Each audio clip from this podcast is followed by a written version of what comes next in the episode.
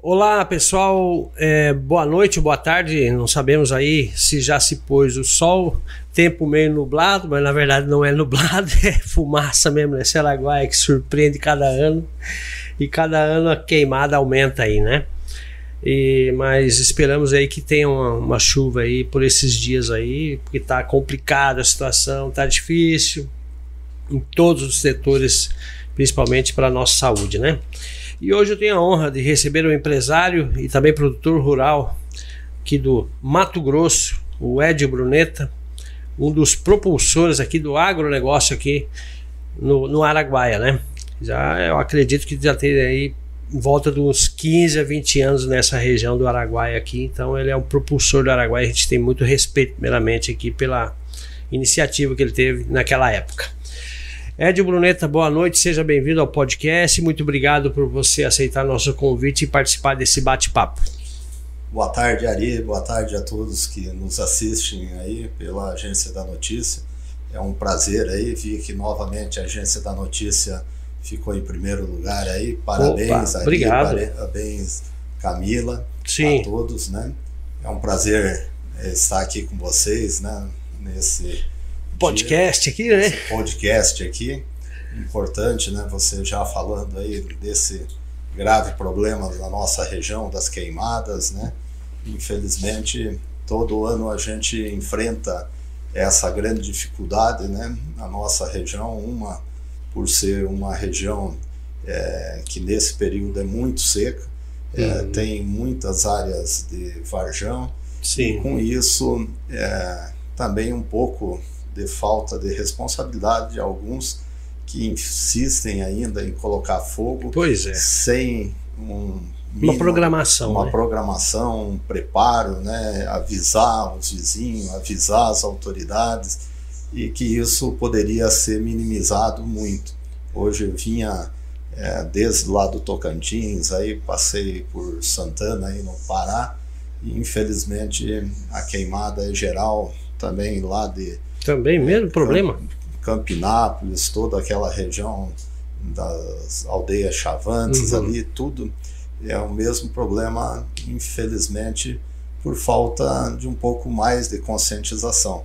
Nós sabemos que tem a questão cultural ainda, que tanto é, alguns pequenos produtores, como uhum. também é, os indígenas que precisam da ferramenta do fogo aí para fazer é, as suas pequenas áreas por falta, talvez até mesmo um incentivo maior do governo, tanto do estado como federal, de é, fazer um trabalho com essas etnias, com esses pequenos produtores, que todo ano é a mesma situação. E hoje tem recurso para colocar é, patrulhas é, mecanizadas aí para eles fazerem essa agricultura, né? Uhum. E poderia ser evitado muito disso. E, infelizmente, é, os prejuízos são muito grandes. Né? Muitas vezes é, o agro, os produtores são culpados por isso. Sim. E é muito pelo contrário, né? Hoje, é, um hectare aí de palhada ele custa mais de dois mil reais por hectare para o produtor, que além de ter uma produção menor na safra seguinte, ele perde nutrientes, né, que são queimados, que vão embora. Você Verdade, tem que né? repor isso, né? Uhum. E sem contar isso que você falou, esse mal para a população, essa fumaça, já tem o, o clima seco uhum. e, e, sem é, mínimas condições, e mais a fumaça ainda, e isso acaba atrapalhando e prejudicando a saúde da população também. Com certeza. Ed, você está aqui há quanto tempo? Eu queria que você contasse um pouco da sua história aí, que é muito interessante quando você começou a vir para essa região do Araguaia. Como que você descobriu? Olha, isso é bastante interessante, né? Nós começamos em 94 em Querência, né? Foi a primeira uhum. propriedade que a gente adquiriu lá em Querência. Depois essa propriedade na época foi destinada para a reforma agrária e nós acabamos adquirindo uma outra propriedade lá em Querência em 99 e em Água Boa. Uhum. Em 97 eu já tinha é, vindo para a região de Água Boa, Querência, e através de um convite aí de alguns amigos da região, é, o Oswaldinho o, e o ex-prefeito Érico Piana, que era o presidente Sim. da MM, ele convidou, eu era presidente da Fundação Centro-Oeste, que era parceira da Embrapa no estado, uhum. e eu vim dar algumas palestras em Alto Boa Vista, São Félix e aqui em Porto Alegre do Norte. Uhum. E lá já, é, na época, o Hamilton, o seu Mariano, que eram donos da Araguaçu, tinham convidado para a gente vir trabalhar com eles. Naquele momento não deu certo, a gente estava com outros projetos, uhum. mas em 2002, é, na verdade 2001, eu voltei e nesse a gente veio fazer uma visita na Araguaçu, óleos vegetais, e na inauguração. Uhum.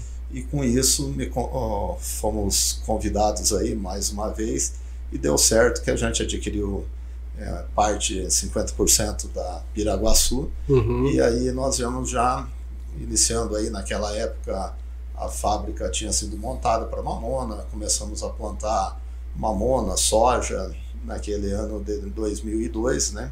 E de lá para cá é, vemos avançando nas atividades tanto em Água Boa, Querência e aqui em Porto Alegre do Norte. Nessa época aí, é, como que era o, o clima e a situação da, das estradas, pontes, os obstáculos, chuvarada, mudou alguma coisa ou não, do seu ponto de vista? Ari, é natural que mudou bastante, né? Naquela uhum. época, eu lembro aí, né? É, o saudoso governador do Araguaia, o de Assis, não sei se você lembra dele. Eu já ouvi falar. É, então nós ficamos aqui é, mais de 15 dias, né? Entre uhum. com, é, Cana Brava, Porto Alegre com Fresa, uhum. que não tinha acesso. Nós ficamos ilhados. Nossa. Em 2004 ali não é, conseguia era só de voadeira de Porto Alegre para cá. Ah, quando aquela ponte caiu. Isso, é, não era, na verdade não foi só, não foi. só tinha uma pontinha de madeira, uhum. mas houve a necessidade é, de, até foi nós que mandamos uma reta escavadeira para abrir, para poder é, passar a água, porque tinha virado um mar daqui, é, uma, um bom trecho daqui de Confresa para Porto Alegre. E eu e o De Assis montamos aqui, fomos lá em Brasília. E na época o Demite era o, o Correia lá da Barra, lá, Ricardo Correia. Uhum. E foi aonde que nós conseguimos pela primeira vez.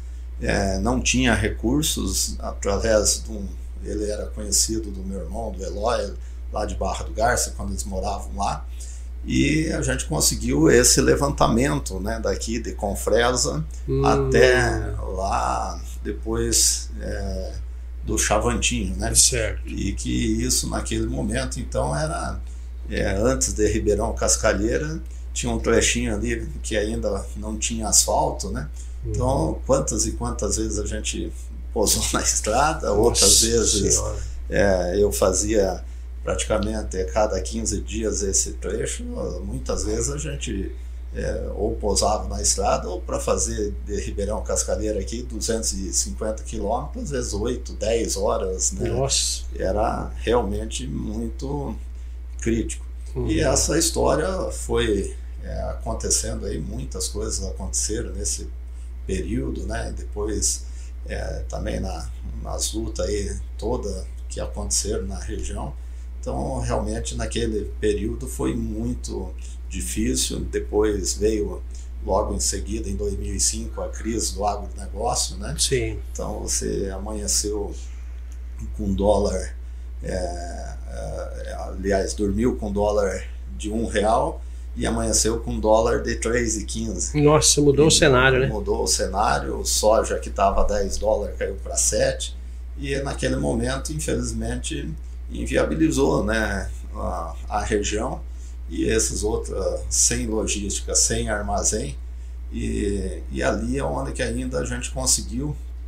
A gente tinha uma grande amizade com o Dr. Haroldo, que era o diretor da Bung, e naquele momento a gente conseguiu que nós trouxemos ele em Porto Alegre para colocar um armazém ali em Porto Alegre. Uhum. E daí passou uns 30, 60 dias e ele ligou, até foi para mim, ligou, falou: Edio, vocês pediram lá para montar um armazém lá em Porto Alegre para atender vocês lá e tudo. Tem uma notícia que eu acho que não vai agradar muito você. Falei, mas doutor Haroldo, não me fale uma coisa. não, nós vamos montar cinco armazéns. Nossa Aí um que eles montaram ali no Arnaud, uhum. outro e ali é, no, nos Baianos, né, no Espigão do uhum. Leste, outro em Santa Cruz, outro em Porto Alegre e outro em Santana. E ali que a gente conseguiu realmente que viesse outros produtores, veio o Joselito, veio vários outros produtores para a região e que onde começou realmente é, essa região com esses cinco armazéns começaram a desenvolver a região e ter esse suporte. Nossa senhora! E naquela época lá, é, Vila Rica tinha acesso para o Pará ali ou era meio, meio trieiro? Porque na época eu cheguei bem depois de vocês aí, eu lembro que a dificuldade era muito grande, né, para Vila Rica também, né? É, daqui para Vila Rica também era a mesma situação, né? É. As pontes, a estrada, os atoleiros, tudo. No Pará, então, já era um pouco diferente, já estava andando asfalto, né? Uhum. Mesmo né, depois foi um asfalto meio burocrático, meio fraco, né? Sim, Degradou muito rápido.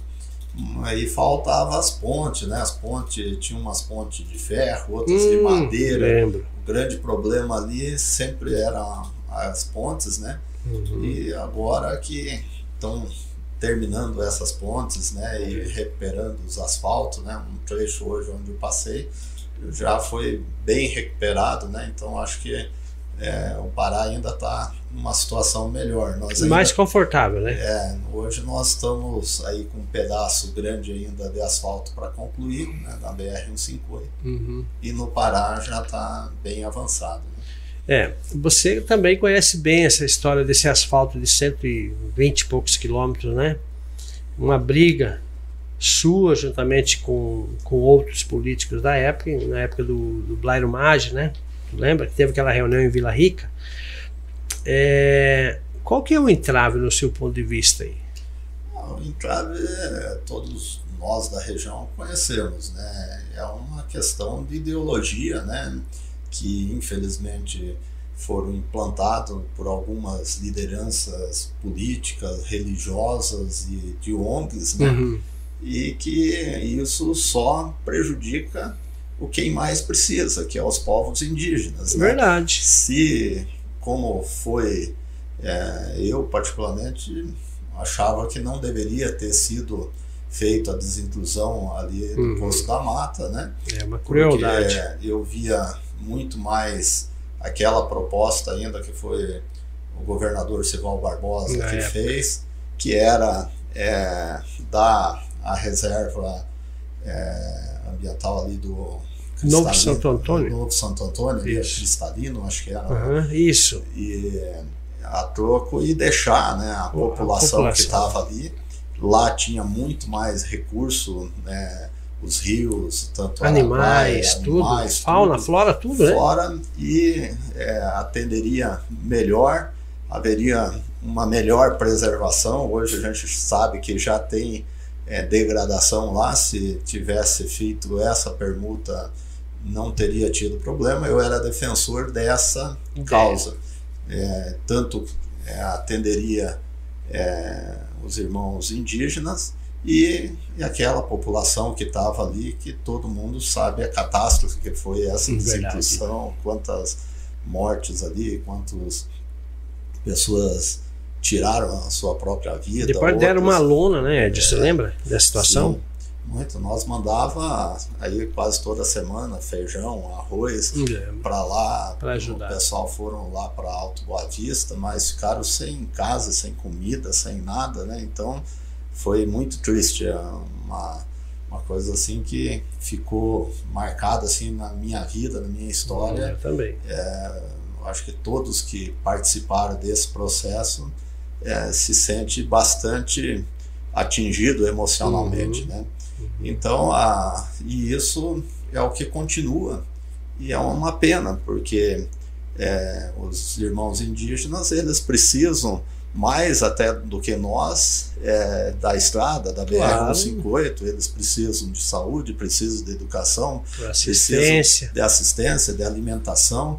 É, eles têm áreas propícias né, para uhum. agricultura, pecuária. Sim. E é, o pessoal fala, ah, Edio, você é a favor que os índios degradem? Não, eu, o que eu sou a favor, eles, por que, que eles não podem? Vamos pegar só o que é na Amazônia. Você pode desmatar 20%, se eles pegar 20% da área deles que já está em pecuária, coisa, transformar 20% da área deles em pecuária e agricultura, eles não vão precisar fi, ficar dependendo do governo, de governo, de outras pessoas, de ONGs, de ONGs e tudo mais. Eles vão ter a sua alimentação, vão ter o seu sustento, vão ter a sua autonomia e eles, naturalmente, eles têm como o povo brasileiro não tem o povo gaúcho que mantém as suas tradições, a sua cultura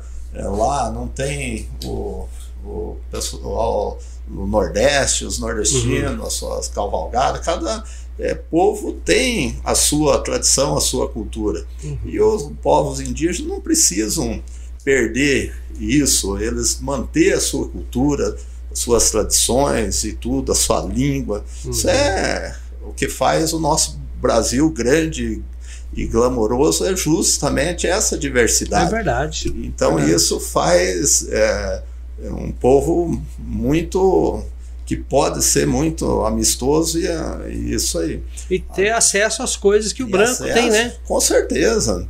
Hoje o branco, por que, que ele não pode ter acesso às mesmas coisas que a gente tem? E muito mais se ele tiver acesso ao trabalho, à sua, é, ao seu ganha-pão e que ele possa, no lugar de ir ali é, num bazar pedir alguma coisa, ele chegar ali, comprar sua roupa, Pagar. comprar é, seu celular, comprar as coisas que ele precisa, sua alimentação. Uhum. Então, eu acho que isso que torna eles muito mais dignos. E a BR-158, do traçado onde está hoje, é, não tem impacto ambiental nenhum. Já está aberto. Já foi feito todo o impacto ambiental. Agora, quem, as ONGs, é, essas pessoas que defendem contra, né? é, ali o tamanho do impacto ambiental que vai gerar para abrir essa nova estrada. Todo hum. mundo conhece ali a quantidade de pontes, a questão das áreas úmidas, o custo vai custar quatro vezes Nossa. mais, né? Então, por que que não pega parte desses recursos que vai custar mais e faz a infraestrutura necessária para os povos indígenas ali. Que, que cobra um pedágiozinho que, ali, né? É, e que vai custar quanto menos, uhum. né? Ou que nem já foi sugerido lá atrás pelo ministro Tarcísio, é, privatizar, pedajar Sim. a 158 e é, pague um, um royalties lá, um Sim, percentual. É justo, né? É justo. Isso e custa quanto menos. Né? Você imagina ali, é, um caminhão que vem aqui para nossa região e volta, vai ser 180 quilômetros. Vai ser 90, 100 é, litros de óleo diesel cada viagem a mais que está queimando, está. Vai, vai encarecer o frete. E tudo. Consequentemente, os nossos produtos de limpeza, mercado, alimentação. Sempre esse custo é, de 90 quilômetros a mais quem vai pagar? É a população. É Porque eh, tudo que vir para cá vai ter esse custo a mais do frete. Então, Verdade. não vai é, mudar isso. Mas, infelizmente, é, estamos aí é, com essa situação do contorno. Espero, a gente fica bastante decepcionado. Nós tivemos lá em Brasília. Hum. É, uma reunião, né? Uma e reunião. aí? Ah, aquilo foi muito chato demais, né? Porque nós fomos lá. Tudo animado. É, tudo animado e fomos lá é, com a cara de tacho lá, tipo palhaço, que chegamos lá, aí ficou naquela briga, né? Os, a, a bancada federal do, do Mato Grosso colocando a culpa no governo federal mas que eles colocavam recurso, mas o governo federal não tirava as licenças. Mas por outro lugar, é, na verdade, eles já tinham colocado 100% das emendas na BR-174 lá. E a gente sabe os motivos, né? É, então, tem mais voto. E a questão, eu não sou contra. Uhum. Só que é, a prioridade que foi alavancada na, tanto pela ProSoja, por governos anteriores, sempre foi a 158 e a 242. Verdade. E a 158 era antes da 242. Uhum. E ficou parado. Então, uhum. quando os representantes do Estado, aí a bancada, fala alguma coisa, mas ninguém levantou essa bandeira da 158, que nem aconteceu lá na 163, que juntou toda a bancada, foi para cima, foi para cima tanto do, é, dos ministros, do presidente, e fizeram toda aquela pressão, ficaram 24 horas até acontecer. Verdade. E por que, que aqui ninguém Ninguém é, olha para nós, parece? É, de quatro em quatro anos. Agora você pode ver. Agora tá cheio. tá falando da 158, disso, daquilo. Mas, infelizmente, eu vejo a grande dificuldade é os recursos. Uhum. Não tem nada de recurso, não teve para esse ano, e não tem nada de recurso para o próximo ano. E agora, em outubro, tem o orçamento novamente. É. Então, se a população do Araguaia não começar a cobrar dos seus candidatos a federal e a senador uhum. quanto que eles vão colocar, quantos milhões a bancada federal vai colocar para construir a 158, a BR 080, que uhum. é a ponte o presidente Bolsonaro está terminando a ponte ali de Luiz uhum. Alves para uh, Ribeirão Cascalheira. Sim. Mas no, pro lado de cá, no lado do Mato Grosso, não tem nem a picada ainda, tem um carreador. Só o trieiro. É, precisa é, os recursos para implantação. Do, precisa de uma contrapartida. Uma contrapartida. E isso que eu vejo que o governo do estado tem recursos, tem recursos do uhum. FETAB. Diz que tem muito ainda. É, que poderia fazer a implantação nesse ano, né? Uhum. É, que, esse ano que eu falo, próximo, né? Próximo ano, 2023. A, a implantação ali, natural, que precisa licença e tudo, mas ele poderia fazer a implantação para é, já começar, mesmo que fosse cascalhada, essa BR-080 do lado de cá, mas quanto que encurtaria né, toda essa região enquanto não sai a BR-242 aqui pela Ilha do uhum. Bananal, que é mais complexo. Mais uma. Aí tudo mais. Mas você começa a ter alternativas, né? Uhum. Então eu acho que é, agora é a hora da realmente. É, e tem que. É, o cara tem que falar, eu vou colocar é, 30 milhões, 50 milhões. Uhum. É, se eu for o, o, líder da bancada federal, eu vou uhum. colocar é, 100 milhões, 200 milhões uhum. na bancada federal, precisa acontecer. Claro. E, e senão vai ficar que nem é, todos as eleições, de quatro em quatro anos. Só promessa. Cara, só promessa. Agora quero ver o cara, o candidato, falar: vou colocar tanto da minha emenda na BR 158. Isso aí serve tanto para os deputados federais que estão concorrendo à reeleição, como os senadores, né? Com certeza. A é. população tem que, tem que cobrar. E já os senadores que já estão lá. Né? Exatamente. Que, os senadores que vão permanecer lá. A reeleição. Até né? hoje, eu não vi. Eu vi uh, vários falarem da BR-158, mas nunca vi um falar eu vou colocar tantos milhões de emenda aí, né? Uhum. Então, está na hora, realmente, é, lá na BR-174, os senadores, os deputados que estão aí hoje, eles colocaram. Por que, que eles não fazem agora a mesma situação aqui com a 158? Coloca esse compromisso. Tá, eu te pergunto, por quê? Porque aqui a nossa região não tem voto suficiente? Passa meu celular para mim, filho. Olha, eu até achava que era um pouco isso. Uhum. Mas eu vejo que não. Eu vejo que é o perfil dos políticos mesmo, né? Certo. E a falta realmente é, hoje. Comprometimento? comprometimento por culpa nossa, de nós eleitores.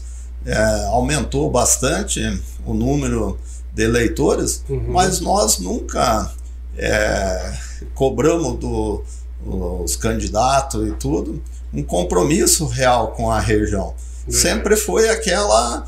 É, chega no ano da eleição, é, um daqui, um dali, cada um assume um, um candidato de fora. Uhum. É, normalmente os partidos colocam é, candidatos em todas as cidades, né? Uhum. Ou um vereador que tem interesse na próxima eleição para prefeito, ou alguma liderança que tem interesse de ser vereador, e aí vai e coloca muitos candidatos e aonde é que começa a ter essa dificuldade. E o candidato que tem é, uma quantidade de voto que é de outra região, ele está certo, ele vai trabalhar 90, 95% para a região dele e 5, 10% para o resto do estado. Então não vai ter compromisso. É, alguns têm, né? A gente uhum. também não pode claro, generalizar, generalizar, porque teve candidatos que não tiveram voto na região e colocaram emendas, fizeram. É, então não podemos generalizar, mas Verdade. precisa de um comprometimento maior e quem tem que fazer isso é a população do Araguaia. É os eleitores, né? Os eleitores. As lideranças As e eleitores. Lideranças e eleitores. É. Ed está falando sobre a questão do, dos índios. Eu vi algum documentário que é nos Estados Unidos, agora se eu não me lembro se é no Texas. Você andou por lá, né? Texas. É lá é por estados, né? Sim. É que os índios lá, eles têm poço de combustível, eles têm, uma, eles têm uma fonte de renda porque existia um consenso entre o governo de cada estado e os indigenistas, né? Como é que é isso aí? Sim, ó. Cassinos também, né? Lá que é liberado, né? Sim, é isso não só lá, em outros países também, mas principalmente lá, o que, que aconteceu? Houve no passado realmente uma dizimação é, dos povos indígenas, que não é o que aconteceu no Brasil. Não ao contrário, sempre foi preservado e, e dado condições aí. E lá o que, que aconteceu? As terras que ficaram para eles e tudo, eles é, tiveram o mesmo direito de explorar uhum. como um cidadão é, americano, fonte de renda. como fonte de renda.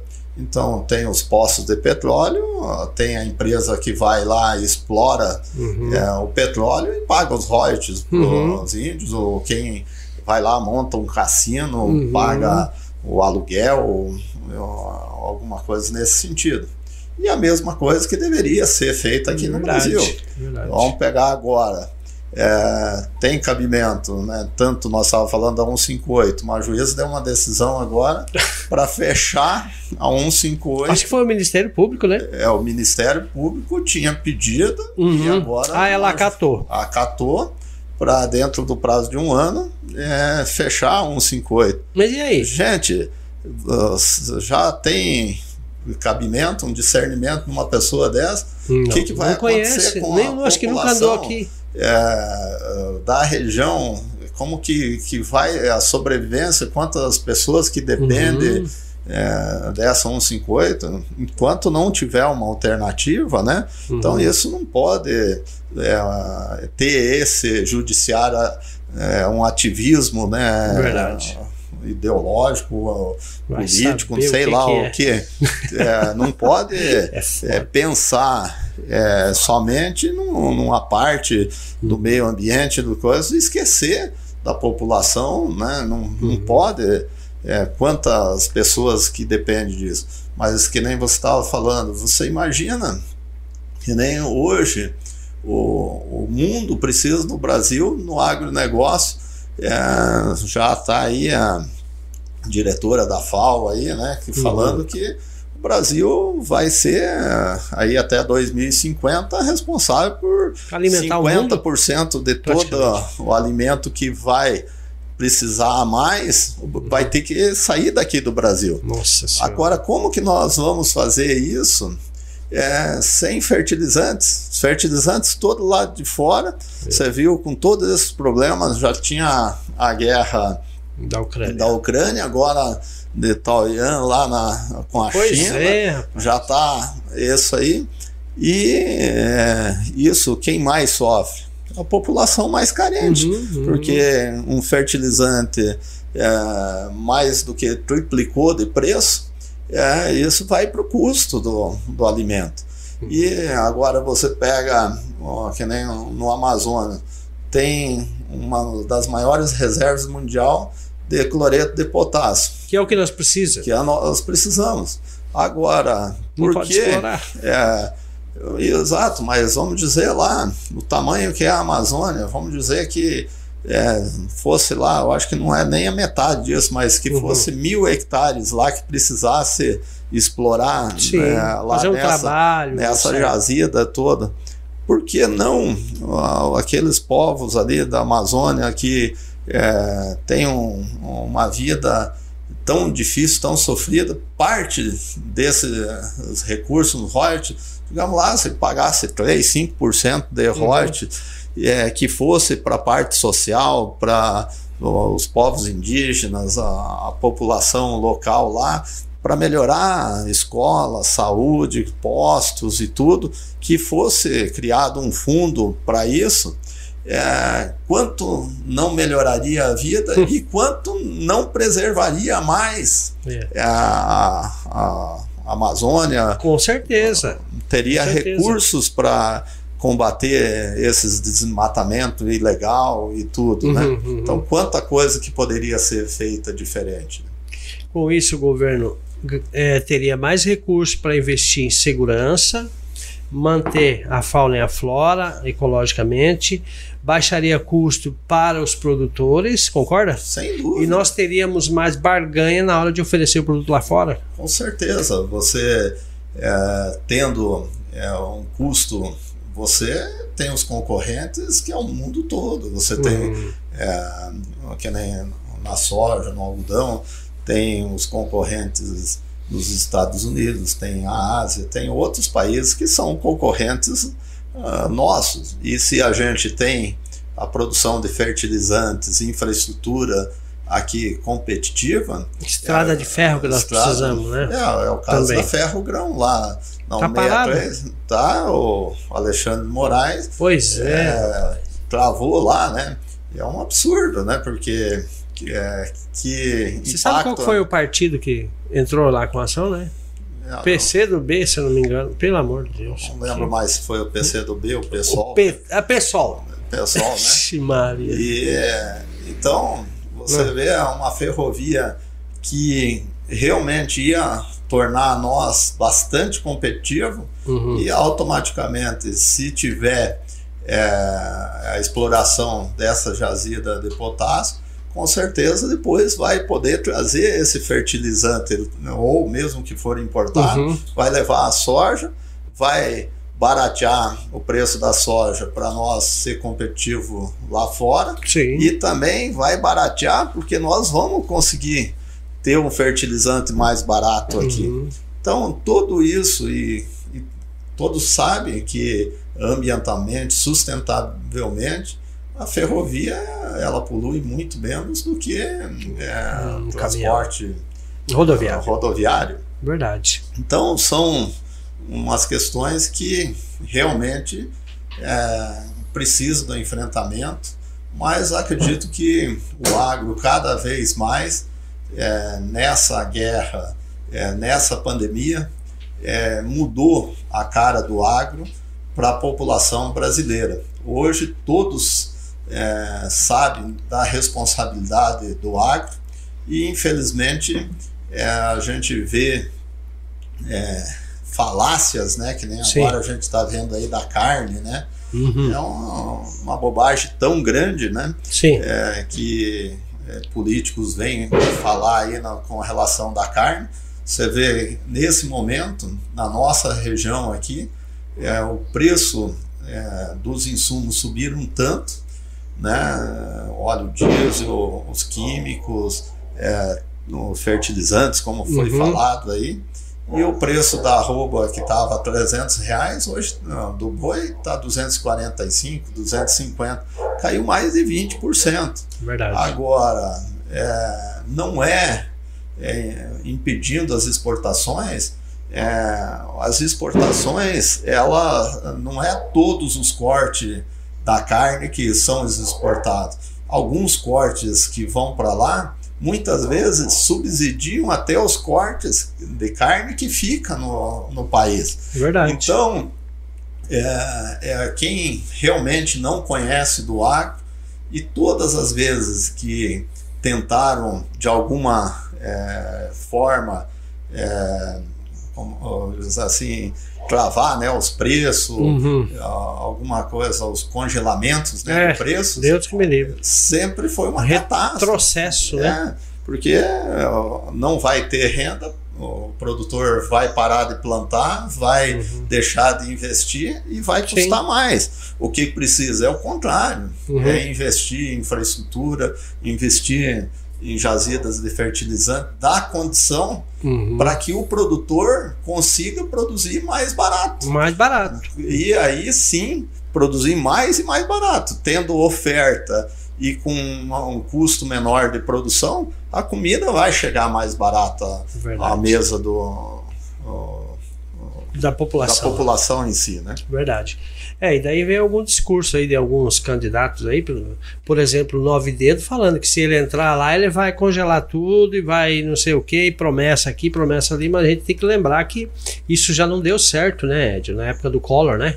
Exato. Faltava alimento nas prateleiras, não tinha. Exato, a gente está vendo isso no nosso vizinho, na Argentina, uhum. é. aí na Venezuela, tudo isso é, é ao contrário, né? É Você vê na Argentina, o governo que entrou lá taxando o agronegócio. É, tem o povo está migrando de lá? Tem muitos que estão migrando, né? Que estão uhum. vindo trabalhar no Brasil, mas o agro lá, muitos amigos nossos, a gente uhum. que até era o contrário, né? Muitos Daqui para lá. Não, argentinos de lá, né, que estavam muito capitalizados Sim, lá. Verdade. Eles vieram investir aqui no Mato Grosso, no Brasil, né, comprar áreas de terra, produzir aqui. Uhum. E agora eles estão deixando de plantar nas suas próprias áreas, porque Nossa, é, não compensa. A, a retenção, o imposto que o governo está colocando lá, está inviabilizando. E o que, que acontece? Aumenta o custo para para a população. Com certeza. Não, aí dificulta, né? em vez de facilitar. O Brasil hoje, eu fiquei sabendo, ele está no, no, no, ranking, ele passou o Reino Unido em termos de economia, né? Em é, sexto é, país, né? É, Mais ou menos isso, né? Isso. O que, que isso significa para nós brasileiros? Olha, eu acho que é, é, naturalmente o nosso país ele tem uma potencialidade muito grande. Agora, não só pode continuar só o agro é, bancando isso, é. porque o agro, ao longo de 10 anos, ele é muito bom, mas vai ter. Vai ter as oscilações. As oscilações, como agora vem de dois, três anos bons, uhum. mas nós tivemos anos muito ruins, nem no início aí a gente falando aí 2004, 2005 ali, que, e como foi agora recente, 2015, uma grande seca que prejudicou o país todo, esse ano mesmo, uhum. é, passado, é, agora, né, nesse ano, que nem o sul do país, né, Mato Grosso do Sul com seca, né, tanto pois é, aqui é. mesmo no estado era para ter uma super safra, como cortou as chuvas final de março, é, teve regiões que a produção de milho caiu, uhum. de algodão, então sempre tem esses percalços. O que, que deveria ser? É voltar o próximo governo a incentivar a economia, incentivar a industrialização. O momento do agro, no lugar de taxar, como aí o, um candidato está colocando nas. É, eu já sei que é, o nove dedo. É, o nove dedo. É, de taxar o agro, é. de colocar, limitar as exportações, aquela coisa toda. É o contrário, tem que incentivar a industrialização, ver o sucesso que está a questão senhora. do etanol aí, é, a de milho. Né? No Mato Grosso, há 10, 12 anos atrás, o milho era inviável porque o custo do frete era mais caro do que o milho. Uhum. Se fosse o milho custava 7, 8 reais e 10 para levar até no porto. Então não, não, não compensava você produzir. Agora, com as usinas de etanol que estão uhum. é, se instalaram já e estão se instalando, agora mesmo lá em primavera tá uma indústria tá quase na fase final, já no próximo Opa. ano já vai estar tá gerando lá em Lucas, é, Sorriso lá em cima e as próprias usinas é, de álcool e açúcar, né, que Uhum. em determinada é, momento que elas não estão trabalhando com cana, elas estão trabalhando com milho e gerando O etanol. ano todo. É. E além disso, além do etanol, tem o DDG, que é alimento, né? Então barateia também Hum, a parte tanto das rações de frango, peixe, bovinos, suínos, tudo. uhum. E então começa a ter uma nova geração. E aí é onde que precisa, por exemplo, é, tem empresa querendo se instalar em Querência, tem ó, agora aqui em Porto, Porto Alegre do Norte. Como é que tá essa é, questão já aí? tem toda a parte ambiental, né? Já está Uhum. todas as licenças ali. Nós mesmos é, vendemos, cedemos uma Uhum. área nossa ali para o pessoal instalar. Uhum. E, mas eu acredito que ainda, em determinado momento, é, depende de alguns incentivos, Hum, é, tanto estadual como federal, para que é, essas indústrias né, elas venham a se instalar. Mas é, esse que é o caminho. Então, Uhum. vir. É, primeiro indústria- passo já. é, Foi é, dado. primeiro tem que ter essas uh, ambientais para vir essas indústrias de fertilizantes, essas explorações. Uhum. Então nós temos condições de ser autossuficiente em, em fertilizante. Verdade. Então é, precisa realmente de alguma forma o governo incentivar a, retomada da indústria no agro e não ao contrário. Então isso vai realmente baratear o preço da alimentação para a população aqui e vai sobrar mais recurso para o agricultor, para o industrial investir mais ainda no país. Verdade. Edio, você. Tem, mui- eu, eu acompanho muitas rodadas políticas aí, nós já estamos aqui há algum tempo também, né? O Agência da Notícia, né? A gente já, já se conhece há um bom tempo. Da onde que nasceu aí a Estrada do Guardanapo? Porque você é um dos propulsores desse negócio, juntamente com o Blairo Mate. Como é que foi essa história aí? Que você até tu tem lá guardado até hoje, né? O quadrinho lá, onde está lá desenhado o mapa da, da Estrada do Guardanapo. Fala para nós um pouquinho sobre isso aí. Rapaz, é, isso até na época virou um pouco de piada, porque Que época foi? 2000 e... foi no Muito. zoneamento socioambiental em Vila Rica. Sim. Agora me deu um branco aqui. Hum. Mas foi em Vila Rica, no zoneamento socioambiental, né? Quando estava nessa no forte das discussões ali. Uhum.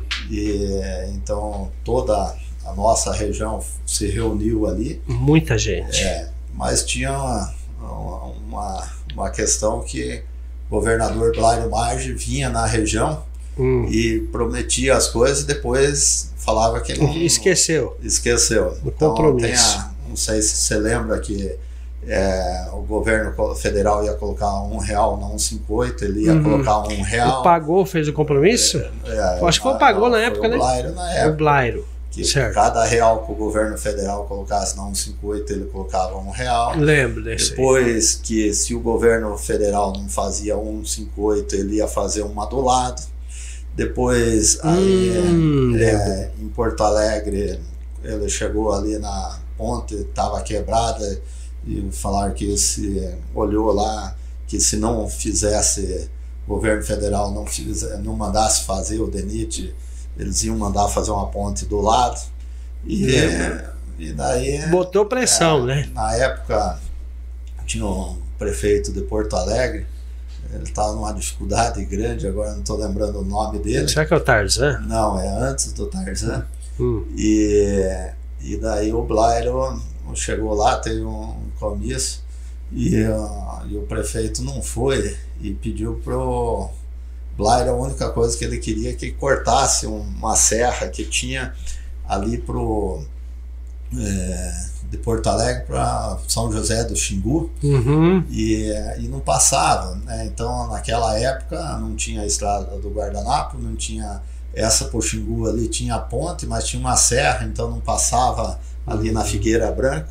E daí ele até tirou um sarro do prefeito, falou: não, prefeito de vocês é humilde aqui, pediu só um negocinho desse, nós temos dinheiro no caixa aqui, nós vamos mandar fazer cortar o trem lá. Até mandou o Hilário ir lá dar uma olhada, mas nunca mais voltou, né? Foi não o, peitou, não. Hoje o prefeito, que era o gerente nosso lá, o Daniel, hum. é, junto com uma máquina de esteira, coisa que cortou, abriu a picape. Conseguiu, com toda e, dificuldade. É, e mesmo assim, daí, infelizmente, o governo não deu continuidade daí queimou a ponte, daí interditou. Uhum, Até hoje não estava passando. Agora, Nossa que o prefeito Daniel encabeçou ali, já está com a que a, a, hoje é MT 550, antigamente uhum. era 412, e que já está com a ponte lá no Fontura quase pronta, vai encurtar aí 40, 50 quilômetros ou mais ali, né? Então Sim. é essa vontade de fazer. É. E a estrada do Guardanapo surgiu justamente disso. Daí lá é, o Blair tinha vontade de comprar Joatão lá uhum. e eu mostrei no guardanapo para ele é, a estrada do guardanapo, que é a maior área agricultável, uhum. realmente estava ali é, em São Félix, uhum. Bom Jesus, né? Alto Boa Vista, que é o filé do boi ali, né? Uhum. Então, é, que é essa estrada, ela era e é a mais importante de todas, todas são importantes. Sim. Mas se essa estrada tivesse saído lá atrás, a nossa região já Seria... era o que é hoje há 10 anos atrás. Desenvolvido mais rápido. É, muito mais rápido. Porque, como foi falado, é, lá sempre, é, sem essa estrada, sempre vai custar 2, 3 real a, de frete a mais do que aqui em Confresa, Porto Alegre. Então, todo produto lá, por causa dessa logística de estrada de chão. Verdade. E com isso, é, daí é onde. É, você chamou ele no canto é, lá, não, você é o Calistão, acho que estava junto? Eu vi o seu Marquete, que era prefeito lá, e ele estava para assumir no lugar do Pagu, né? O Pagu uhum. tinha mas lá, chamei ele e falei, ó, vamos conversar com o Blair aqui, explicar para ele, daí desenhei no guardanapo Daí o Wilson falou, ó, o pessoal aí podia dar uma mão ao governador para fazer. Daí ele falou, viu seu, vamos fazer essa estrada, pagou, vamos fazer, vamos. E daí é onde assinaram. É, assinaram. Então vamos assinar aqui todo mundo aí. No guardanapo mesmo. No guardanapo. Daí todo mundo assinou ali. É, várias outras lideranças que estavam na época ali assinaram. E eu guardei mas infelizmente foi mais uma promessa, né? Não, promessa. não, aconteceu. E depois aí teve é, toda uma história em cima disso, ficou um período, daí ela não era estadualizada, uhum. aí foi um trabalho na época aí junto com o deputado Baiano Filho, né, que uhum. a gente fez, daí com o Riva, né, na Sim. época que era o presidente da Assembleia, todo lá, então houve um encampamento para isso. E depois do projeto, daí colocar, pouco sabe, né, mas a ponte lá é do Pro Concreto, né, uhum. financiamento, então ainda no Pedro Táxi. Então foi um compromisso ali quando a gente assumiu com outras lideranças é, apoiar ele na região, era em função realmente dessa não uhum. só dessa estrada, outras estradas Sim. que já estavam em andamento, as pontes aí, né, que nem aqui da Carmelita, do Sim. Rio Preto, tantas outras obras, né, que foram colocadas naquele pró concreto e como eu falo ainda e ainda é, tá muita coisa para acontecer, mas infelizmente é, o que mais revolucionou a nossa região foi o MT integrado. É, então, verdade. que saiu, inclusive, na chácara do Cândido Cardoso, uhum. que a gente sabe disso, né? Uhum. Numa reunião da dinâmica lá, né?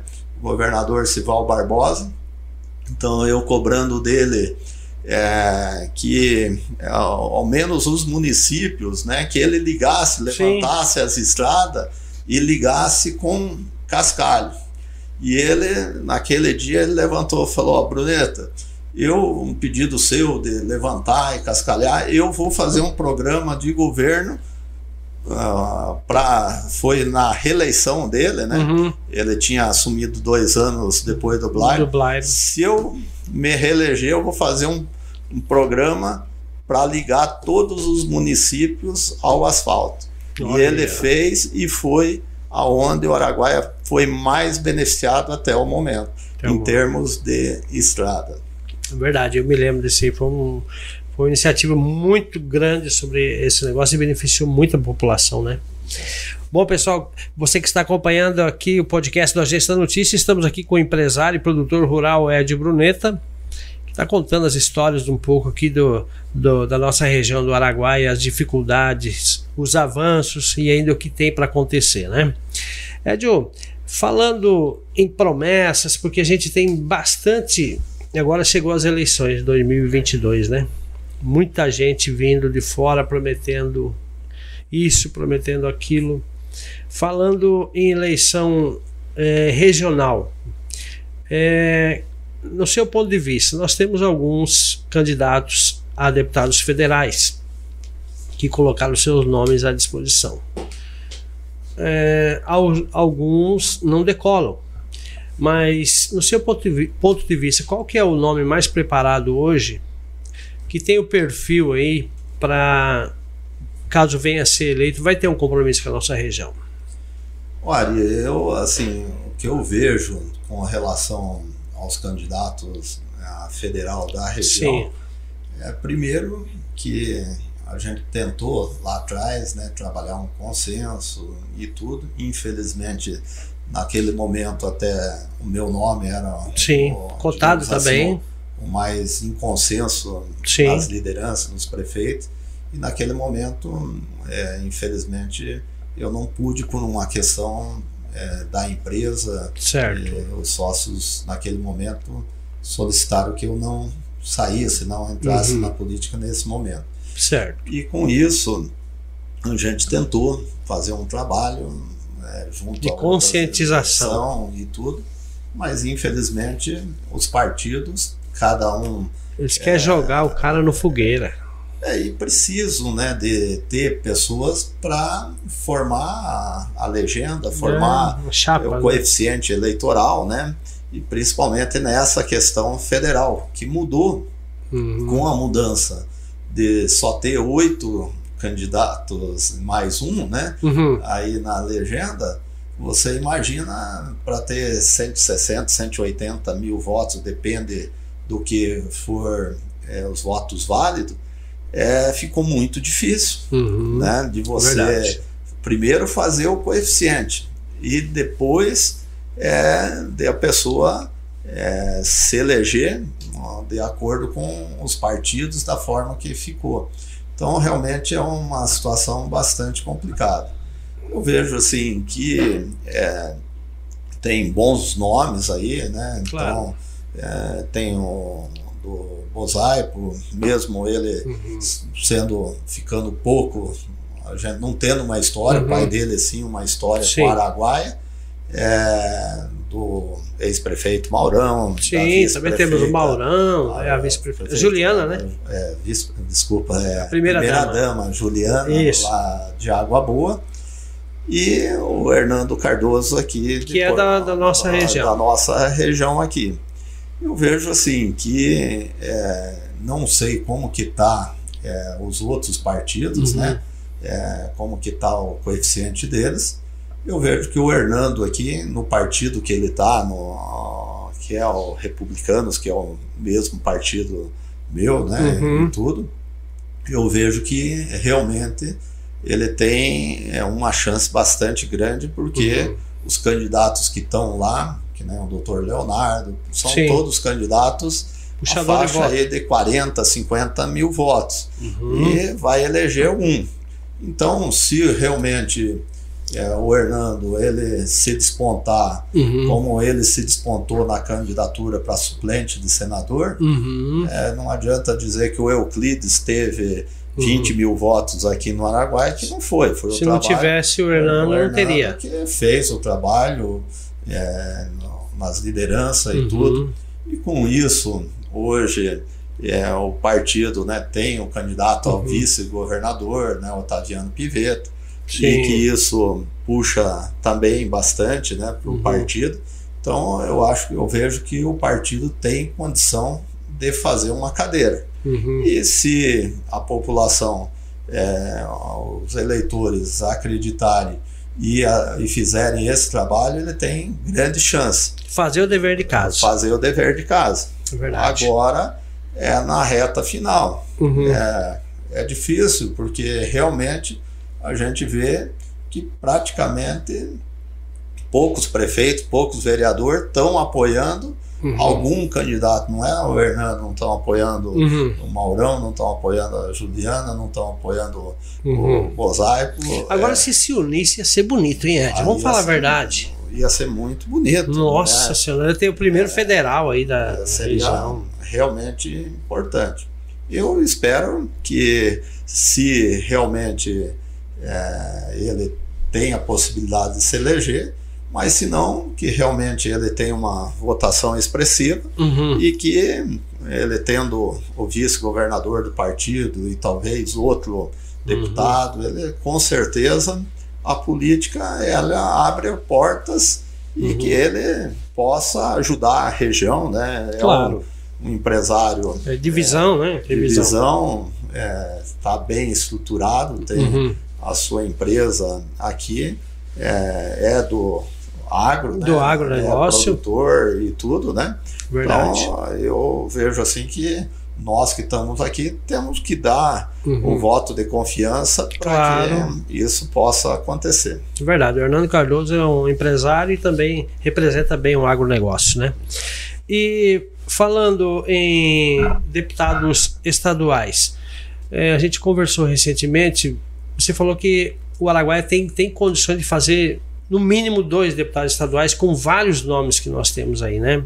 Ah, eu vejo que dessa vez a, você vê a quantidade de eleitores que nós temos. Sim. Dessa vez nós temos condição de fazer três e não três. é não é da boca para fora. Não é, é não matemática é mesmo. Matemático pela quantidade de eleitores uhum. que a nossa região tem. Verdade. Então nós temos condição de fazer um na região de Barra do Garça Uhum. Né? Aquela região toda ali é, tem bons nomes Sim. lá, né? Então tem o professor Severino, tem o Gordinho Tour, tem o Alan Catulé. O Gordinho Tour já é a sexta vez que ele está é, disputando, né? Tem vários nomes, nomes, lá. É natural que tem que buscar voto fora, essas Lógico. coisas, mas tem condição de a, a algum candidato uhum. é, se estabelecer lá Aí na região médio Araguaia, aí, Araguaia aí, e Ribeirão para baixo. É, Água Boa, Canarana, toda uhum. ali. É, hoje é, tem outros candidatos ali, né? Mas hoje que mais se destaca é o doutor Eugênio em função dele uhum. estar no cargo. É, ele já tem e, uma. É, e ainda mais se destaca porque ele colocou 100% das emendas no Araguaia. No Araguaia tem feito um trabalho brilhante, tanto é, uhum. de continuidade na briga aí pelas estradas, pontes, né? Teve fundamental importância vários políticos, mas ele também nessa questão agora da concretização da ponte do Rio a, a, das Mortes lá, né? Uhum. É, e tantas outras questões. Mas principalmente que eu acredito que a, o principal trabalho que ele fez foi nessa questão ambiental uhum. é, da região do Araguaia que poderia é, tornar a nossa região é, um desastre econômico, uhum. principalmente para é, de parte dos pequenos municípios, uhum. né? desde Cocalinho, Bom Jesus, Novo Santo Antônio, Alto Boa Vista, São Félix, Luciara, uhum. toda essa região até pegando aqui Porto Alegre, com uhum. Fresa e eh, Santa Terezinha, toda que é essa questão das áreas úmidas e do zoneamento socioambiental, uhum. que a, nós estávamos falando lá daquela época hum. Blairo lá que já se trabalhou isso, foi é, aprovado em 2011. Verdade. Ministério Público derrubou, né? Uhum. Aquele que foi aprovado em 2011 é o que realmente era o anseio da população, onde uhum. que foi feito as audiências públicas, foi discutido. Lembro. E o Ministério Público embargou e na época, não sei nem quem era o governador que não teve pulso firme para brigar, é, brigar pelo, e a Assembleia para manter. manter.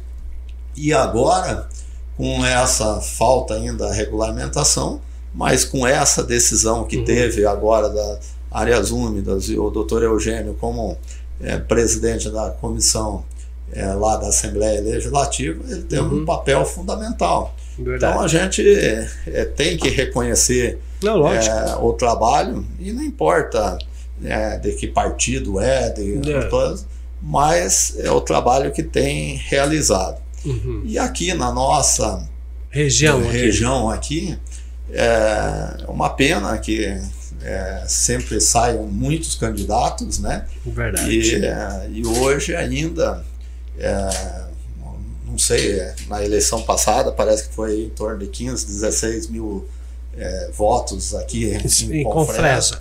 Né? E acaba que boa parte dessa rachando é, válidos e daí entre os candidatos locais e de fora. Uhum. Mas eu vejo assim que independente é, do nome, nós temos bons nomes, né? Uhum. Então tem o Janovan lá em Vila Rica, Sim. tem aqui o Mauro, tem o Gaspar, né? Sim, que Gaspar. a gente tem que é, ressaltar, ele foi uhum. candidato a deputado federal, teve 40 e poucos mil votos, né? uhum. né?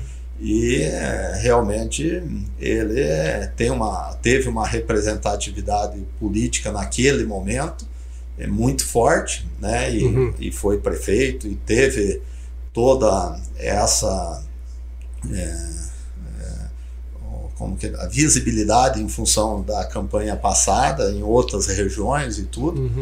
É, e é, temos aí né, o Baiano Filho, que é, no meu caso eu tinha assumido o compromisso com ele uhum. e com o doutor Eugênio. Né? Certo. Né, e acho que por que, que eu assumi o compromisso. Naquele momento é, tinha alguns candidatos que não eram, né, uhum. que é o caso do Gaspar, Sim. que saiu depois, e outro, mas pelo histórico uhum. é, o do Baiano, ele realmente, quando ele veio para a região do Araguaia, veio para cá, ele se incorporou à região e eu sou testemunho. Claro, Todas ele... as vezes que a gente foi a Brasília, foi um mundo de vezes. Ele tinha liderança para marcar as audiências, não importava se era na FUNAI, no IBAMA, é, nos ministérios, né, e muitas vezes ia como representante da Assembleia Legislativa, uhum. ou muitas vezes até representando o governo do Estado é, na parte das infraestruturas. Infelizmente, algumas obras, é, como a gente fala aí, é, vem lutando lá de trás, mas, é verdade. como eu falei, da MT-109, a questão da criação da lei, uhum. a questão da MT-550, é, que pega lá de Luciária e hoje vai até São José do Xingu e tantas obras aí, né, nessa questão mesmo das pontes. Uhum. Da... Ele brigou muito pela região, né? É, e a, o pessoal fala muito dessa questão é, só de festa e tudo. Uhum. Não, mas ele é trabalhador do Bahia. É, mas olha a importância eu lembro que ele foi um desses criadores aí, de apoiadores no mínimo, uhum. é, dos festival, festival de quadrilha, né? Sim. Você vê a região aí, Porto Alegre agora foi campeã. Pois é, estadual, né? Estadual, teve nacional. Sim. E aí, né, teve representatividade. É, eu acho que a parte cultural ela precisa acontecer, Sim, a parte verdade. de esportes é importante é, para a sociedade. Então ele sempre teve bastante envolvido. Uhum. E na minha concepção, é, ele tem é, hoje condição. E mais é, preparo, você acha? Porque ele já teve dois mandatos, né, Ed? Ah, com certeza que não que os outros novos Sim. podem até fazer um mandato às Uhum. vezes melhor do que ele, como foi falado, né? O Gaspar ele foi prefeito, tem, foi Uhum. presidente da AMNA aqui, né? Da Associação dos Municípios do Araguaia e tudo, tem um- uma bagagem. Mas o baiano passou lá dentro, foi secretário é, de esportes, né? Esporte. É, foi deputado. Dois mandatos, Dois né? mandatos e tudo. Então, ele realmente é, tem condição e ele ajudou muitos prefeitos É. e até mesmo hoje. Você vê que. É Mesmo o- sem é o- mandato, né? Sem mandato, e agora é, ele ainda. O, que é o- um dos candidatos a deputado estadual que mais tem apoio dos prefeitos e É vereadores. verdade, né? É, então, Interessante. é, E prefeitos bons, né? prefeitos que eh, hoje estão se destacando, né? Sim. Os O prefeitos. né? Daniel, o Abimael e o Mansão estão fazendo É. um ótimo trabalho. E eles Então, apoiam também o baiano. Exato. Então, assim, é, eu não, não sou contra, tem que reconhecer, como eu falei aqui, é, Outros candidatos. outros candidatos, deputados Uhum. é, de de, outras regiões que, é, de uma forma ou outra, ajudaram o Araguaia, Uhum. mas nessa reta final, Nós temos que se unir. é, além de se unir, nós temos que uh, realmente pegar, olha, quem tem condição de eleição, Uhum. vamos trabalhar né, é, esses candidatos. Você imagina a maravilha que não fosse, né? Nossa. De repente ter um lá em Barra do Garça, Sim. eleger o doutor Eugênio, de repente aqui em Confresa eleger dois É, né, verdade. até, mas é, o duro que às vezes com dois passarinhos voando aí, às vezes a gente fica sem nenhum, né? É. Então é, é a decisão da população do Araguaia, Uhum. se ela quer ter os seus representantes é, a nível estadual, dessa vez nós temos condição reais de eleger três deputados é, da nossa região. E depende é, do eleitor. Depende Agora, se é, ficar é, distribuindo Hum. voto para todo mundo e imaginar que não vai eleger ninguém, não vai mesmo. Não, vamos ficar Agora, chupando o dedo. Vai, depois não adianta. Quatro anos. Quatro anos. Então, se concentrar, realmente, eu acho que essa eleição vai ser o divisor de água do Araguaia. Verdade. E, mas hoje a gente está vendo, né, Ed, que é, a gente corre um grande risco de não, não ter aqui, no Médio Norte, de não termos um representante. Agora eu acho que ah, todo mundo deve colocar a mão na consciência, o eleitor aqui da, da nossa região, e votar consciente, né? Porque um pode prejudicar o outro. E aí nós vamos ficar quatro anos de novo, sem um representante. É isso, mas eu ainda acho que, é, independente da preferência Uhum. de quem Sim. uh, um tem uma preferência no eleitor, mas se todos votarem nos candidatos daqui, Uhum. com certeza é, a gente vai ter um representante, independente é, de quem um votar, o outro votar, Uhum. mas precisa concentrar os votos nos candidatos da região. Verdade. Agora, os candidatos de fora têm muitos amigos e Sim. tudo essa questão e que na- naturalmente vão ter o- alguns votos na região Uhum, e tudo. uhum. Só que não adianta, ah, muitos que a gente vê estão trabalhando e focando e vão eh, vereadores ou lideranças da região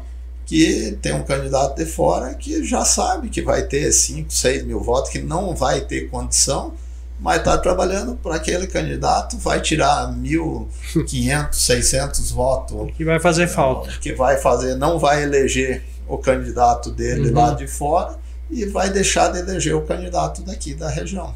Com certeza. Então, na sua opinião, Água Boa deve ter um representante que seria o Dr. Eugênio. O Médio Norte Araguaia teria que ter um representante, no seu ponto de vista, o nome mais preparado, Baiano Filho.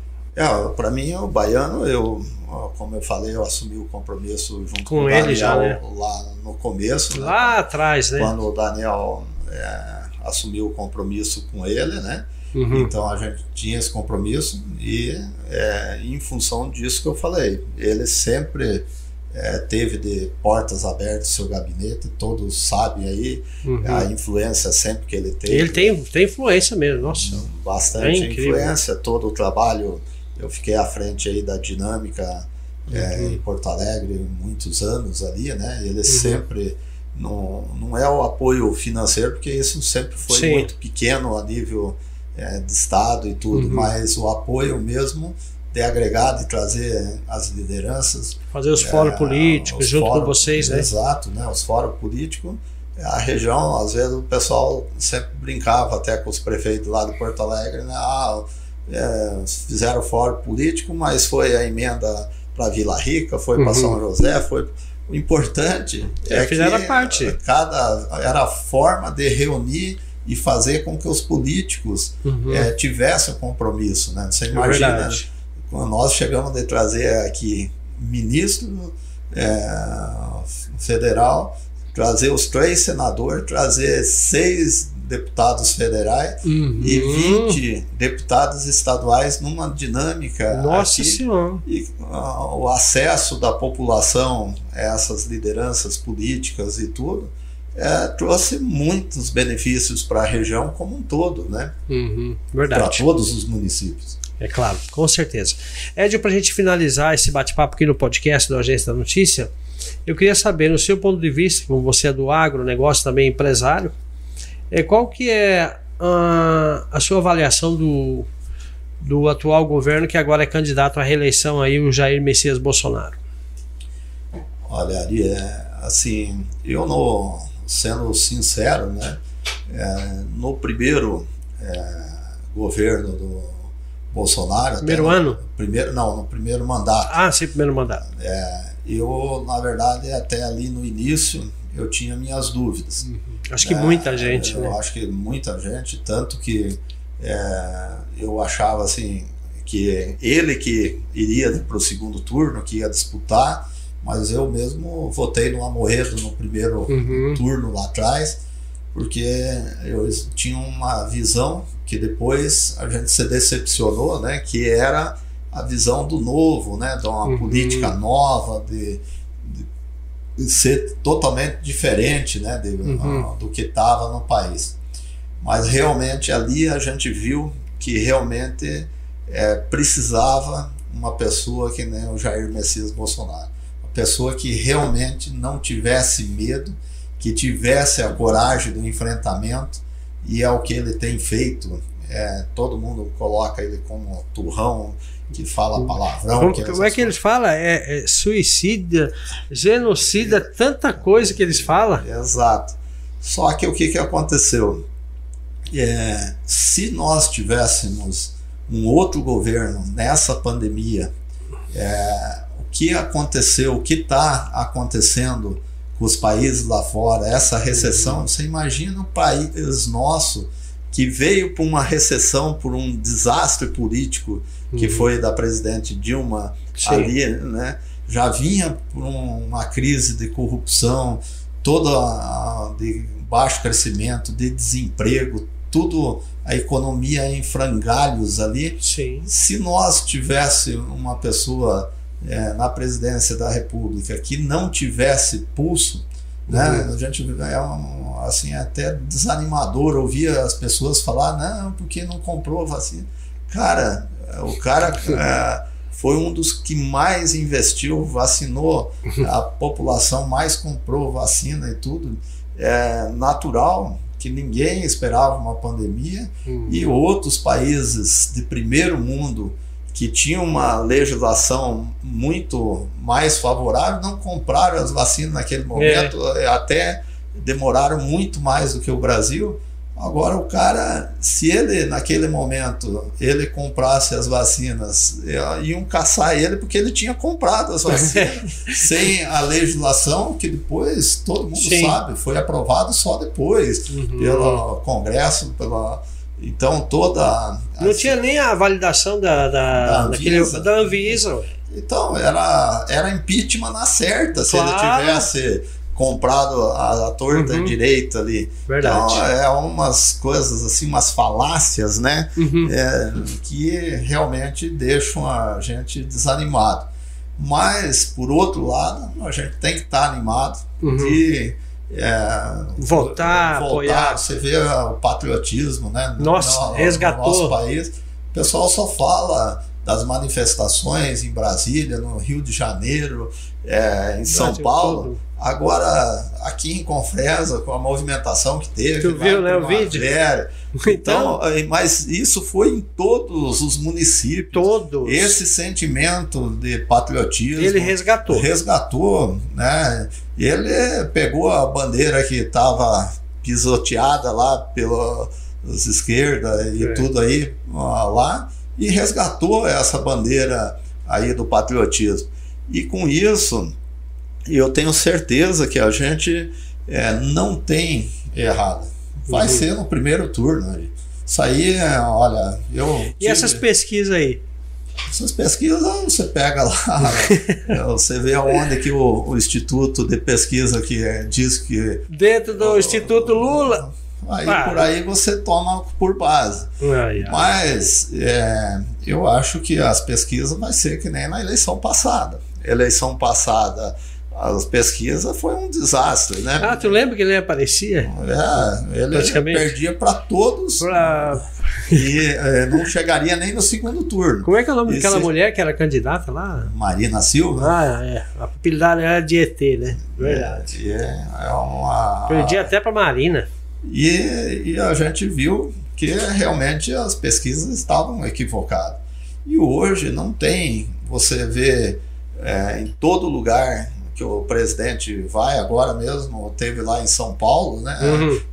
Uma carreata, todo lugar. é. Ali, É gente demais. Quanta ah, dos caras que tem moto, quanto que você imagina é, que são, é, digamos lá, rico, quanto que é de classe média, quanto que é. Que é Eu acho que a maioria lá é classe baixa mesmo. Exato. É motos pequenas. E daí você acha que quem está indo lá Tá moto. sendo pago? é, com dinheiro pobre, o cara o pobre lá, ele colocar 10 real, 20 real Não, não é, na motinha dele lá para sair atrás de um político. Não. Largar o serviço. conta- largar o serviço. Quanta. Você já viu um negócio Não, nunca na vi. política? Então, essas pesquisas não estão refletindo se aquelas que tem muitas sérias, né, que Uhum. a gente imagina, elas não estão conseguindo mostrar é, isso da população. Dizer que o presidente Bolsonaro não tem acesso aos pobres, que ele Hum. não. É a mesma coisa das mulheres, né? Você Sim. vê mais de 70 leis aí em favor Sim, da, da mulher, mulher. e dizer que o cara é contra as mulheres. E aí vai, né? Mas é aquele caso, né? O, o, o nove dedos é uma fábrica de mentira. Ele mente tudo. Eu não sei, eles têm um poder, cara, para jogar fake news e para mentir, principalmente para a classe mais baixa. Tem o pessoal que simpatiza com ele, tem, gente respeita tudo, mas gente tem que acordar para a vida, porque senão o Brasil ele ele tá na hora de dar o salto maior ainda. Ari, eu assisti a entrevista do Lula com o William Vac. Hum, Você viu ali, né? O William Vac hum. mostrando que a, a política econômica que o governo Lula começou lá, ele pegou aquele boom, né? Que o Uhum. mundo todo estava crescendo. lembro. Nós perdemos esse boom que o mundo, os países em desenvolvimento, como a China, a Índia, estavam Uhum. crescendo. O Brasil era para ter uh, seguido lá, né? Uhum. Não vou nem ultrapassado, mas tivesse ficado próximo, o que hoje a China é a segunda economia mundial, a Índia é, e tudo. Aí a gente, o Brasil perdeu esse boom.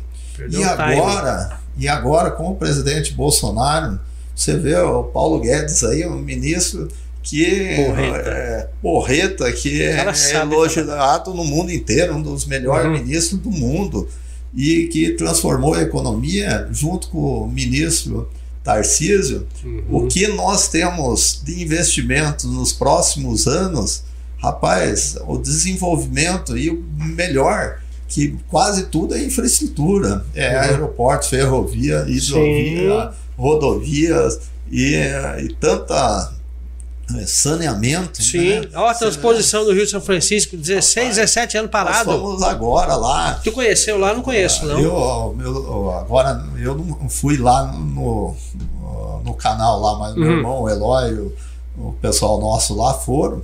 Uhum. Cara, o pessoal tá feliz, feliz e, e começou já é, a abertura daquelas áreas ali, uhum. o desenvolvimento, vai virar tudo é, lavoura melhor, né? Frutas, tudo. É agricultura que, familiar, familiar, e daí vai se estendendo. Sim, vai, vai ter. É importante que a agricultura familiar, mas também que entra em agricultura empresarial, Sim. porque senão, é, que nem armazém, é, indústria de frutas, é, os centros e tudo, é, às vezes o pequeno lá, ele precisa ou se associar através uhum. de cooperativas, associações, né, para poder é, exportar essas frutas, estocar, estocar refrigerar, refrigerar, tem que ter um cuidado e tudo. Mas é outra vida, cara. Nossa Senhora. Você imagina aquilo que a gente estava falando do, dos povos indígenas. Aquele uhum. pessoal resgatou a sua dignidade. Os caras lá, ó, eu falo para você, o pessoal daquela região são tão trabalhadores que eles vão para o mundo, para o Brasil todo. Por exemplo, aqui na, na nossa região, uhum. Muita gente vem daquela vem. região para trabalhar aqui. Verdade. É, nós lá em Primavera, o pessoal que trabalha na nossa usina, lá, o Desil, lá de desenvolvimento uhum. de semente de algodão. Sim, conheço. Vem lá do Nordeste, vem o pessoal para as algodoeiras, lá do Nordeste, tudo trabalhar aqui. E então são povos trabalhadores, são. eles querem oportunidade. Verdade. E o Jair Messias Bolsonaro deu essa oportunidade uhum. para eles. E não adianta, ah, não, porque começou no governo PT. Era para. O Lula falou: ah, só se cair uma catástrofe que não vai estar tá pronto em 2012. Quem foi terminar?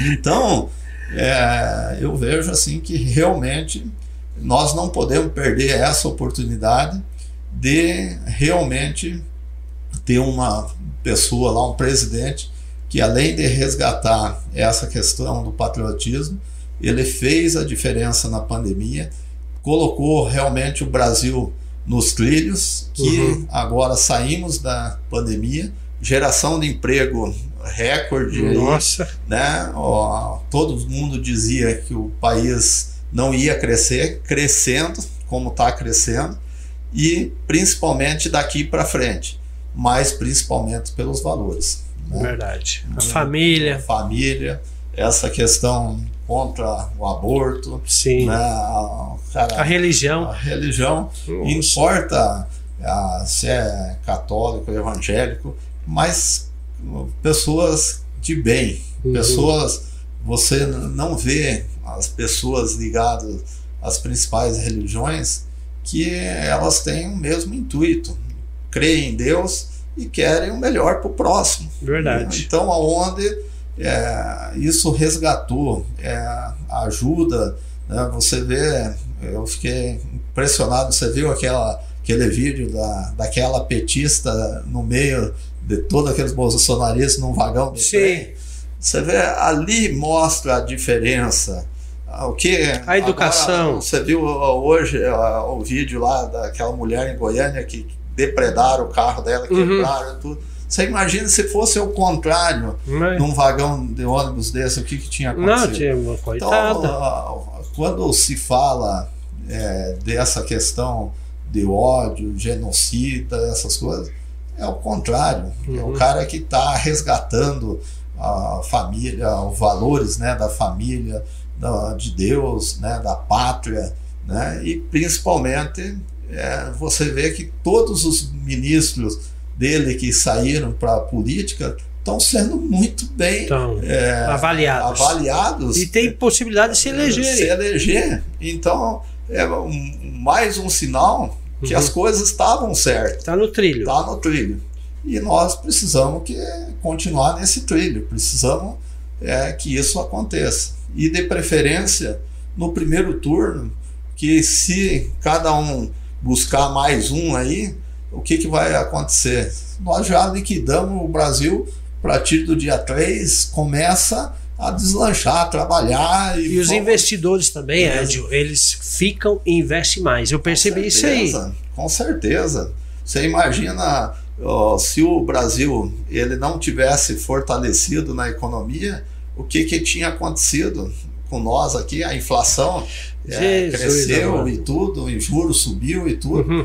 mas a população tem que comparar com os outros países. Né? Uhum. Né? Faltou comida no supermercado, uhum. né? o auxílio emergencial, cara, era 80, 100, depois foi para 180 tá no, governo anterior, agora no primeiro 400 real, depois 600. 600. E já e existe. Melhor, ah. melhor, eu acho que a maior sacada do presidente Bolsonaro foi que quem tivesse trabalhar, que arrumasse emprego, uhum. não perdia. Olha e agora, até ó, eu não, não peguei a fundo como que é a proposta, mas parece que tem aquele que arrumar emprego, ele vai dar mais 200 reais, de 600 para 800, 800 reais. O que, que você vê o tamanho da inteligência? Uhum. Porque se o cara arruma um emprego no lugar de ficar na informalidade... Ele dá mais um estímulo. Não, você é um empresário, contratou um funcionário lá, você vai pagar no mínimo um salário mínimo, mas uhum, normalmente é um salário e meio, vamos dizer lá, dois mil reais. Sim. Só de impostos que o governo vai receber, é, equivale a 200 reais. Então, ao mesmo tempo que ele tá, o empregador lá vai estar tá recolhendo uhum. e tudo, vai ajudar a manter. E além disso, o cara com 600 e mais o salário mínimo uhum. dele lá, com essa renda que ele tem lá, ele vai conseguir voltar a consumir, vai cons voltar a comprar carne, vai voltar é a comprar geladeira, tomar fogão, a cervejinha dele, tomar a cervejinha dele, mas com dignidade, com o trabalho é, é dele. E aqueles 600 reais vai ser um complemento. E muitas vezes de acordo com a esposa e tudo, às vezes não é 600, às uhum. vezes é 1.200, às vezes recebe duas vezes. Então, vai reativar a economia. E, e vai começar realmente sair da informalidade uhum. e na geração de emprego. E, e muito pelo contrário. Hoje nós estamos precisando, em qual vê aqui em Confresa que está bombando, Sim. Ah, rapaz, não acha mão, é, de obra. mão de obra. E não é, não acha nem falar, não é qualificado nem com qualificação e sem qualificação. Então todo mundo empregado, está faltando mão de obra. Não, é, aqueles que, porventura, a gente sabe que está uhum. é, tá faltando talvez é, acesso a esse emprego, mas não que está faltando. No estado do Mato Grosso, pega lá em primavera, agora está insta instalando a FS lá. É, mais de 3 mil empregos, mais de 20 empresas que estão se instalando lá, precisa de 8, 10 mil empregos. Está vindo tudo de fora, porque tá faltando, não, consegue. Então, é, realmente precisa é, ter acesso. E com isso, acho que vai ter a continuidade aí do presidente Bolsonaro, vai colocar o Brasil no caminho do crescimento, desenvolvimento e nós vamos ter muito orgulho do nosso país. Com certeza. Então tá aí, pessoal. A dica foi dada aí, um dos maiores empresários do agronegócio é, falando aqui com nós do podcast.